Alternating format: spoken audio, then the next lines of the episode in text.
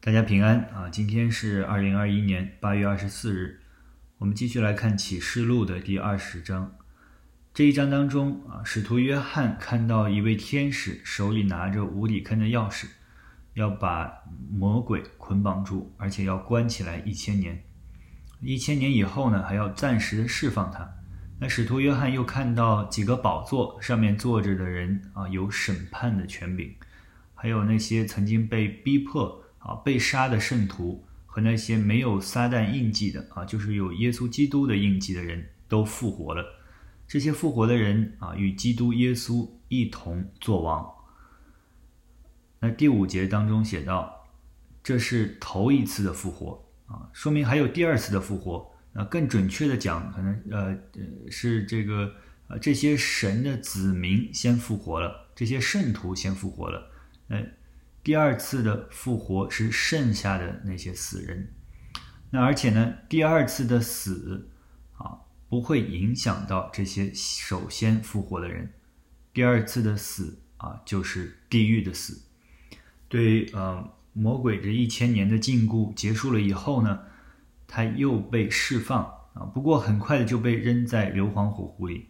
第十节的下半节啊这样形容他们在硫磺火湖里的。啊，景况就是他们必昼夜受痛苦，直到永永远远。那然后呢？啊，使徒约翰又看到一个白色的大宝座，所有死了的人都在这个大宝座面前受审判。有两个卷子展开了，其中一个叫生命册，所有的人都要凭着这个案卷上所记载的，照着他们的行为接受审判。第十五节说。若有人名字没记在生命册上，他就被扔在火湖里，这火湖就是地狱啊。那在里边的人呢，就像啊，呃前面所说的，在里边的人就要永永远远受痛苦。弟兄姊妹们啊，朋友们，你的名字在生命册上吗？如果没有，现在啊就是。